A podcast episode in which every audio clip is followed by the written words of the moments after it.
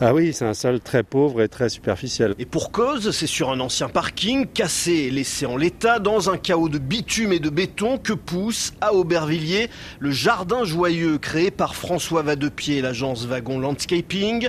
Un jardin urbain entouré d'immeubles, pensé comme un jardin alpin. Il se trouve que dans les montagnes, euh, il y a des plantes qui s'adaptent à des milieux très rocheux. Et on a apporté un petit peu de terre quand même pour amorcer une dynamique qu'on a simplement glissé sous les plaques euh, de, de bitume. Et une fois qu'on a semé et planté en 2016, la nature a fait son œuvre. Alors on aperçoit encore quelques morceaux de bitume, mais la végétation a pris le dessus. Une bonne centaine d'espèces poussent à la place des voitures. Là on voit des, des petits pins. C'est des pins alpins, ils font pas plus de 80 cm de haut.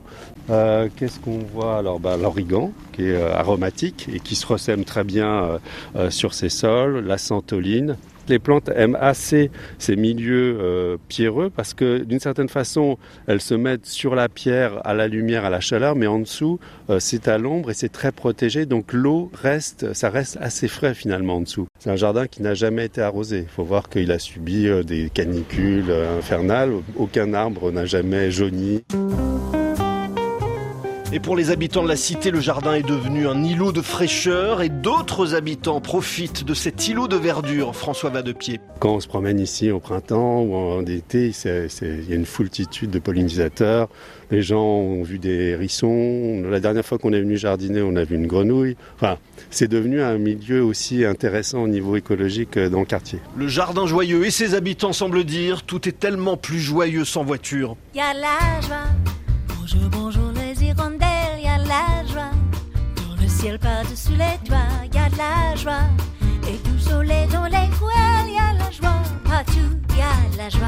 Mais comment font les plantes pour pousser sur la route? Oui, utilisent-elles leurs petits bras musclés pour écarter le bitume? Elles profitent en fait des micro-fissures provoquées par l'eau ou le gel dans l'asphalte ou le béton.